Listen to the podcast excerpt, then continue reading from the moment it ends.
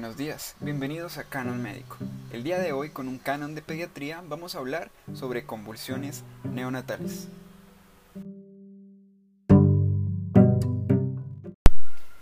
Dentro de las preguntas más comunes que debemos hacernos a la hora de mirar el tema de convulsiones, primero debemos pensar si las convulsiones van a generar un daño a largo plazo en nuestro paciente, cuáles deben ser los criterios para yo empezar ese manejo eh, o ese tratamiento en este pequeño y cuáles son los criterios para hacerlo y definitivamente cuáles son las indicaciones para yo hacer estudios poligráficos o estudios de función cerebral en mi paciente. Y es que debemos recordar que las definiciones, como lo dice la Liga contra la Epilepsia, es que nosotros en el neonato podremos definir las convulsiones en el periodo neonatal como un evento electrográfico, con un patrón que es caracterizado por unas ondas estereotipadas, repentinas, repetitivas, que tienen un principio y que tienen un final. Sin embargo, la duración debe ser lo suficiente para demostrar la evolución en frecuencia y la morfología de las descargas que dependerán de la frecuencia de esta descarga, que de manera arbitraria usualmente usan 10 segundos como límite, pero eh, realmente menos de 10 segundos han estado saliendo estudios que definitivamente comprueban que podría haber un daño neuronal a largo plazo con incluso menos de 10 segundos. Cuando analizamos la etiología de por qué ocurren estas, estas crisis comiciales, pues la mayoría se consideran crisis sintomáticas agudas, en las cuales tenemos un grupo grande de etiologías posibles, pero definitivamente la que más va a predominar en el, en el neonato, en el recién nacido, son las encefalopatías hipóxico-isquémicas, independiente de si el bebé es un bebé a término o es un bebé prematuro. Estas serían las consideraciones a tener más frecuentemente. Otras, pues serán, por ejemplo, infartos o hemorragias a nivel eh, encefálico, como por ejemplo las hemorragias periventriculares, de pronto algunas alteraciones genéticas, algún evento infeccioso eh, o algún evento metabólico, como principalmente alteraciones a nivel de los, de los carbohidratos o de la glucosa y a nivel de los electrolitos. La etiología temporal no es realmente un criterio fijo de cuánto debería yo considerar la etiología dependiendo del tiempo de presentación de la, de la convulsión. No es que si ocurrió en el primer día, definitivamente eso debe ser por una infección o es una probabilidad, claro, porque es de las que se presentan en los primeros en el primer día, que sea una infección, que sea una sepsis, pero también está la asfixia perinatal, están alteraciones eh, digamos de la glicemia o hipoglicemias, ¿sí? Entonces debemos tener en cuenta varias consideraciones antes de pensar en que la etiología temporal me va a definitivamente decir cuál es la respuesta en mi paciente. Pero si nos podría orientar, de pronto si empieza desde el tercer día de vida, pensamos más en que podrían estar las primeras, pero se incursionan otras como las eh, alteraciones a nivel de los aminoácidos o la galactosemia, que empieza a tomar un papel aquí donde no ocurriría antes. Si ocurre en el primer día, yo no espero que sea una galactosemia. Esto debe ocurrir aproximadamente desde finales del segundo día o empezando el tercer día en adelante. En medicina, normalmente hemos escuchado de nuestros profesores que la clínica importa mucho más que el examen. Este caso quizás rompe esa regla cotidiana, ya que la clínica de los neonatos que tienen episodios comiciales es demasiado difícil de correlacionar. Incluso se dice que el 75% de las crisis son netamente eléctricas, por lo tanto aquí va a impactar más el examen que incluso la clínica. No es frecuente encontrar actividad entre los episodios y la actividad ictal múltiple es bastante común, lo cual dificulta a veces la interpretación misma del electroencefalograma. Hay otra cosa importante y es que en los recién nacidos usualmente hay una ausencia del estado posictal. Pero ¿por qué? ¿Por qué no hay ¿Qué quiero decir con un estado posictal? Es decir, que hay alguna especie de síntoma o signo que se genera después de la convulsión. La razón de que no ocurra casi en los recién nacidos es que el posictal es más de las crisis generalizadas, las cuales son raras en los neonatos. En los neonatos son más crisis de ausencia y focales. Entonces, de esta manera nosotros tenemos que definitivamente hay una ausencia del estado posictal, pero eso es en casos donde haya sintomatología, pero ya sabemos que el 75% de las crisis son netamente eléctricas, o sea, únicamente en un 25% vamos a encontrar realmente sintomatología. Ahora bien, sin embargo, tenemos que clasificar la clínica de este paciente en si es focal o si es, bueno, focal clónica, es decir, está el recién nacido haciendo ciertos movimientos rítmicos, repetitivos, que así tú le restringas la extremidad, el movimiento no va a ceder, va a permanecer. La diferencia con la focal tónica, que es una postura sostenida de una extremidad, casi siempre es en extensión. Usualmente toma una postura asimétrica del tronco, puede desviar la, eh, digamos, hay una desviación ocular sostenida y puede incluso ser no provocada por estímulos y tampoco va a ser inhibida por la restricción. Es decir, si restringes la extremidad, el movimiento no va a ceder, va a continuar. Entonces tenemos, esas son las dos focales, focal clónica y focal tónica. La mioclónica son contracciones arrítmicas. Ya aquí es diferente, ya hemos dicho que la focal clónica era rítmica. Aquí son contracciones arrítmicas que no son repetitivas, son escasamente repetitivas o no son nada repetitivas. Eh, que podrían ser generalizadas, focales o segmentarias, y estas sí pueden ser provocadas por algún tipo de estímulo que se en las mioclonías. Es súper importante ese detalle. Y finalmente las que son menos frecuentes, eh, que son las tónicas generalizadas, son simétricas. Eh, no son asimétricas como en el caso de la focal tónica. Aquí son simétricas en el tronco, cuello y extremidades. Son flexoras, extensoras o mixtas y pueden provocarse por estímulo, diferente también a las focales tónicas que no son provocadas por estímulo. Esta es una forma de pronto de clasificar la clínica. Existen quizás otras clasificaciones posibles según si, si tenemos de pronto una crisis sutil, que es cuando hacen un movimiento continuo de la lengua tipo chupeteo, hacen mucha cialorrea y nada más, por eso se llama sutil, entonces es como una forma de tenerlo en cuenta.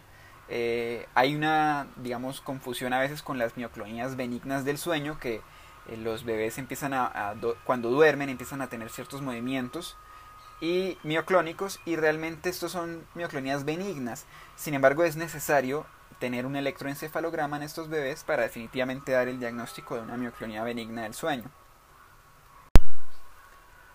Y finalmente tendríamos la clasificación de Misraji que hizo más o menos en los años 84, que él dice, bueno, eh, tenemos dos tipos de crisis, las crisis clínicas con sello electrocortical, que generan una marca definitivamente eh, en el electroencefalograma, o tenemos crisis clínicas sin un sello electrocortical. A las que tienen sello electrocortical las vamos a dividir según la fisiopatología epiléptica tenemos focal clónica, focal tónica o mioclónica. ¿Ok? Y ya dependiendo de eso, pues si es una focal clónica, le diremos si es unifocal, si es multifocal, si es hemiconvulsiva o si es axial. Y si es una focal tónica, pues diremos si es el tronco asimétrico, si es de extremidades o si es ocular sostenida. Y si es mioclónica, vamos a decir sencillamente si esta es generalizada o si esta es focal. Al cambio, las que no tienen un sello electrocortical, la fisiopatología presumiblemente es no epiléptica. Bueno, ¿y qué pasa si yo tengo un recién nacido pero fue prematuro? ¿Qué consideraciones debería tener en cuenta? ¿Tiene más o tiene menos riesgo que un bebé que nació a término? El 28% de los recién nacidos que tienen menos de 29 semanas de edad gestacional usualmente pueden tener crisis en las primeras 48 horas de vida, el 28%.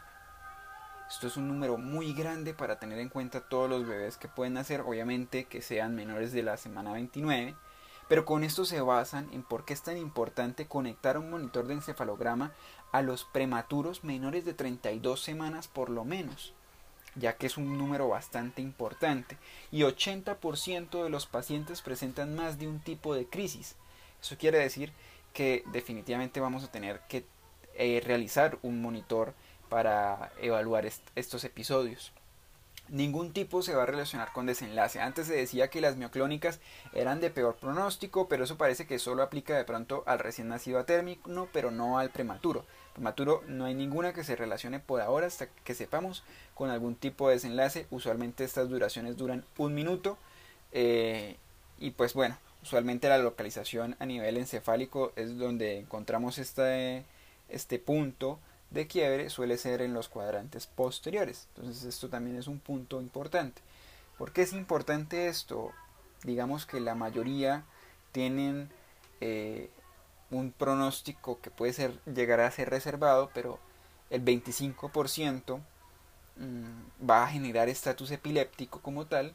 La mortalidad es mucho mayor. Si tienen menos de 32 semanas, la mortalidad puede estar hasta en el 40% y si pesan menos de, un, de 1500 gramos, hasta el 50% podrían llegar a morirse. Entonces es algo que tenemos que tener muy en cuenta. Obviamente el ritmo de fondo en el electroencefalograma es, tiene un valor pronóstico que no debemos tampoco descartar, por eso debemos hacerlo. Otro punto muy importante que empieza a tocar la liga es que los recién nacidos que ingresan a UCI, independiente de cuál haya sido la causa por la cual ingresaron a UCI, tienen una frecuencia de presentación mayor que los que no ingresan. Se dice que alrededor del 20 al 40% tienen crisis, con una mortalidad igual del 40%. Y de esos que sobreviven, digamos que el 60% que sobrevivieron, el, un cuarto de esos pacientes, más o menos el 25%, pueden generar leucomalasias peri o intraventriculares. Eh, definitivamente, de los que hacen esas leucoencefalomalasias, leucomalasias, perdón, van a ser la mitad, hasta la mitad epilepsias postneonatales. Y todos definitivamente van a quedar con algún tipo de discapacidad cognitiva de leve a grave según la parálisis cerebral. Entonces, estas son cosas bastante a tener en cuenta, de bastante consideración. Bueno, entonces yo quiero tratar de agrupar un algoritmo que me pueda ayudar en dar una presentación, un diagnóstico, etcétera, etcétera, y continuarlo. Entonces, empecémoslo a organizar de la siguiente manera. Si tú sospechas clínicamente que puede ser una crisis en ese paciente, vamos a tenerlo en cuenta. O si el paciente está críticamente enfermo independiente de la causa, también lo vamos a tener en cuenta. La liga nos dice a las dos cosas las vamos a tener en cuenta, e independiente de que tú eh, tengas ciertos factores de riesgo o no, si tienes un recién nacido críticamente enfermo o con sospecha clínica de crisis, eh, vamos a hacerle un video electroencefalograma o un electroencefalograma a determinar si tiene o no episodios convulsivos. Si no los tiene, perfecto. Eh, podemos continuar normal el tratamiento o el manejo que, que, que, estamos llevando para si es el críticamente enfermo que no tiene sospecha clínica y el que tiene sospecha clínica pues analizar con mayor profundidad qué es lo que puede estar pasando incluso si es necesario repetir el examen pues se hace si definitivamente el electroencefalograma sí evidencia convulsiones entonces el segundo paso es bueno tiene convulsiones electroencefalográficas. ¿Tiene clínica o no tiene clínica? Porque es que si no tiene clínica y es solo electroencefalográfico, pues es más complicado, hay que tratar de clasificar según la característica predominante clínica, pero pues en este caso no lo habría, entonces es mucho más complicado. Y si tiene signos clínicos, pues yo digo si es motor, no motor o si es no clasificable. Si es motor, eh, podría decir si es por automatismos, si es clónico, si es por espasmos epilépticos, si es por mioclonía, si es secuencial o si es tónica. Y si es no motor, diríamos que sería entre autonómica o entre una eh, alteración del comportamiento, como es se, que se queda mirando al infinito y se queda así, es un no motor y se queda quieto. Tratemos siempre de clasificar según la característica predominante porque hay algunos que pueden tener varias. Entonces la que más le predomina será la que vamos a clasificar. ¿Quién tiene indicación para realizar estudio electroencefalográfico o video electroencefalograma? ¿Quién tiene indicación? Actualmente la liga podría decir, hombre, todo recién nacido que tenga algún factor de riesgo. ¿Y qué es un factor de riesgo? Pues que si tuvo asfixia neonatal, si tiene un proceso séptico de meningitis, si tiene alguna alteración metabólica, alguna malformación cerebral o hemorragia periintraventricular, una leucomalacia periventricular o signos clínicos sugestivos, tiene indicación. Esas serían las grandes indicaciones para yo realizar estudios a mayor profundidad de, ese recién nacido. Bueno, ¿y cuál hacer? ¿Cuál es la mejor prueba para yo hacerle? Pues el estándar de oro realmente es la poligrafía neonatal.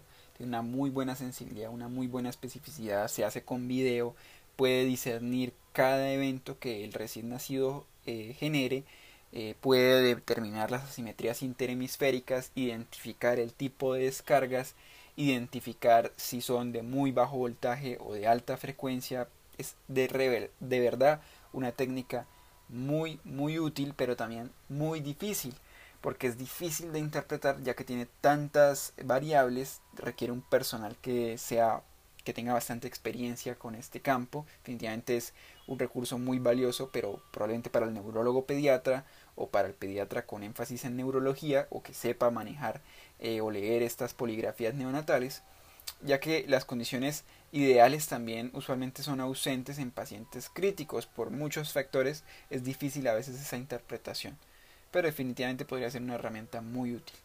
Otra es la encefalografía de amplitud integrada. Esa sí es más fácil, tiene menor costo, se interpreta mucho más fácil, no es tan, no es tan complejo eh, y podría dar decisiones mucho más rápidas dependiendo de lo que yo esté viendo.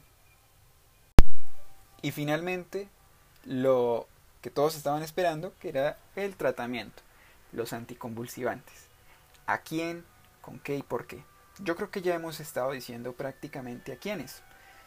Todo paciente que tenga un diagnóstico electroencefalográfico de convulsión tiene indicación de anticonvulsivantes. El recién nacido tiene indicación. ¿Cuál es la primera línea? Tenemos dos medicamentos posibles, el fenobarbital y la fenitoína que a veces algunos la mencionan como fosfenitoína, pero es la misma fenitoína. ¿Cuál probablemente es el que más se use? Probablemente sea el fenobarbital, pero eso depende de lo que uno tenga en el centro de salud. Lo que pasa es que la fenitoína en Europa ya no la están usando, la sacaron de su uso rutinario porque en animales algunos estudios mostraron riesgo de necrosis neuronal, entonces dejaron de usarla, pero en Estados Unidos o en América en general, igual Latinoamérica, toda América, eh, pues sí se sigue manejando la fenitoína. Eh, definitivamente ambas tienen a largo plazo ciertos componentes como un enlentecimiento cognitivo en ambas y la fenitoína además de pronto alteraciones dermatológicas son a nivel de las encías. Pero ambas son opciones de primera línea actualmente. Las dosis para el fenobarbital son entre 20 a 30 miligramos por kilogramo esa es la dosis de carga y uno le continúa un mantenimiento de 4 a 5 miligramos por kilogramo dividido en dos dosis y lo mantiene así alrededor de lo que vaya a necesitar por la crisis con una dosis total en 24 horas de máximo 50 miligramos por kilogramo, no exceder. No dice, bueno, pero yo no debería excederlo si estoy colocando máximo el dosis de carga es 30 y máximo la de mantenimiento es 6, esos son 36. ¿Yo por qué digo que 50? Porque si la dosis inicial no finaliza la convulsión, yo puedo dar un nuevo bolo de 10 a 20 miligramos por kilogramo eh, para tratar de revertir esa, esa convulsión. Definitivamente ahí me podría estar pasando con las dosis, entonces tener en cuenta que la dosis total en 24 horas debe ser 50 miligramos por kilogramo máximo hace eliminación hepática y hace eliminación renal, pero hay menor tasa de eliminación y riesgo de toxicidad en asfixiados, entonces no hay problema con esa parte. En el caso de la fenitoína, la dosis de carga es de 20 miligramos por kilogramo, usualmente esa se da de manera continua, entonces se deja 3 miligramos kilogramo minuto. Debe y es muy importante vigilarse eh, con el cardiovisoscopio o a nivel cardiovascular porque tiene riesgo de hipotensión y riesgo de arritmias. Entonces es muy importante tener en cuenta esto con la fenitoína. ¿Listo? Y otra cosa importante es que si uno va a usar la fenitoína como primera línea, no va a poder usar como segunda línea la lidocaína. Y ya vamos a, hablar cuáles son las segundas líneas. Las segundas líneas que nosotros podemos tener es la misma fenitoína si usamos fenobarbital, el levetiracetam que está empezando a ganar mucha más fuerza, el midazolam, pero es bastante delicado porque hay estudios que muestran que puede aumentar mortalidad, entonces es bastante delicado usar midazolam y la lidocaína que ya hemos mencionado. De pronto la lidocaína la vamos a usar únicamente para estatus epiléptico y no tanto para crisis recurrentes, sino más bien si el paciente está en estatus epiléptico, no hemos usado fenitoína, usamos fenobarbital, podemos usar bolos de 2 miligramos por kilogramo de lidocaína o infusión de 7 miligramos por kilogramo hora por 4 horas y vamos disminuyendo la dosis eh, a la mitad cada 12 horas para que más o menos quede un tiempo máximo de la infusión de 48 horas, siempre monitorizando cardiológicamente porque eh, está contraindicada en cardiópatas o en cardiopatías congénitas. Entonces es muy importante. Pero es la preferida como la segunda línea en estatus epiléptico y de hecho solamente se debe usar en estatus epiléptico si no mejora con dosis altas de fenobarbital. No la podemos usar si usamos fenitoína. ¿Listo? Eh, el caso del levetiracetam, pues el levetiracetam es una muy buena opción en niños con alteraciones cardíacas ya conocidas o alteraciones renales ya conocidas. Eh, parece que no favorece esa apoptosis neuronal en los niños en desarrollo y pues tiene efectos hasta incluso neuroprotectores. ¿Cuál es el problema? El problema es que no hay estudios a largo plazo, entonces no sabemos exactamente qué pueda causarnos en los futuros años.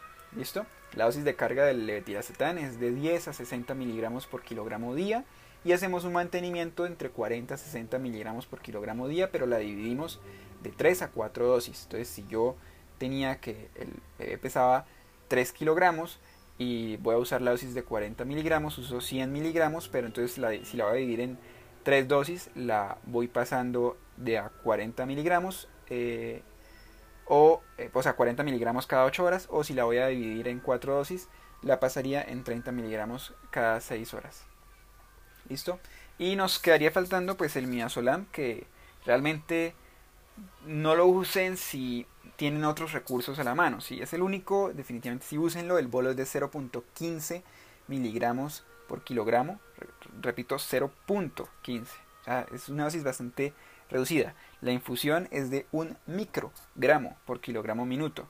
No lo usen más de 48 horas. No usen la infusión más de 48 horas. Tiene unos efectos cardiovasculares mínimos, pero el problema es el efecto sedativo, que usualmente esos niños suelen requerir al final asistencia ventilatoria por ese efecto sedativo. ¿Listo?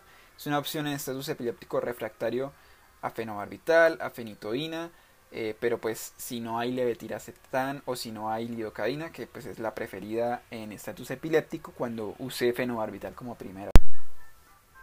Y otro de los temas que podrían ser mencionados en la posteridad sería las crisis febriles. No es un tema actual ya que estamos hablando del recién nacido y la crisis febril ocurre entre los 6 meses a los 5 años, no antes sino después cuando usualmente tenemos esa edad y conjuntamente una fiebre mayor de 38 grados o una historia de fiebre reciente, porque pues si ya no lo trajo después de que convulsionó, pues y nos dice, no es que estaba con fiebre, yo le tomé la temperatura o no le tomé la temperatura porque no tenía termómetro, pero estaba hirviendo en fiebre y empezó a convulsionar de una manera de un, de un momento a otro.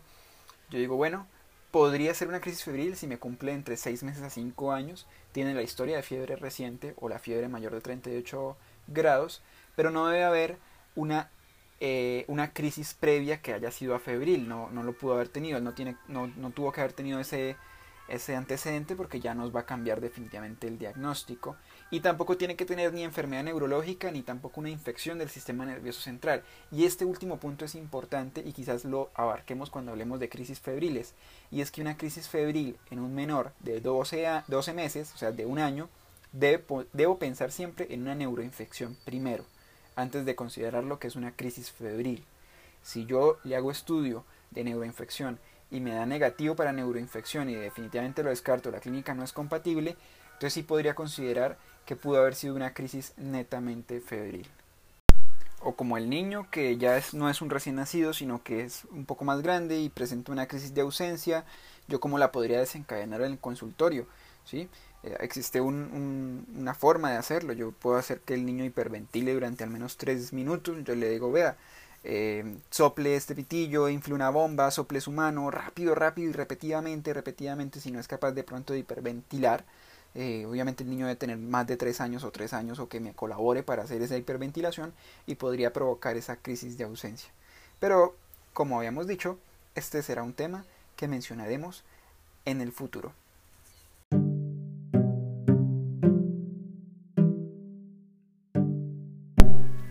Bien, y eso ha sido todo por hoy con este capítulo del recién nacido con convulsiones. Hasta la próxima.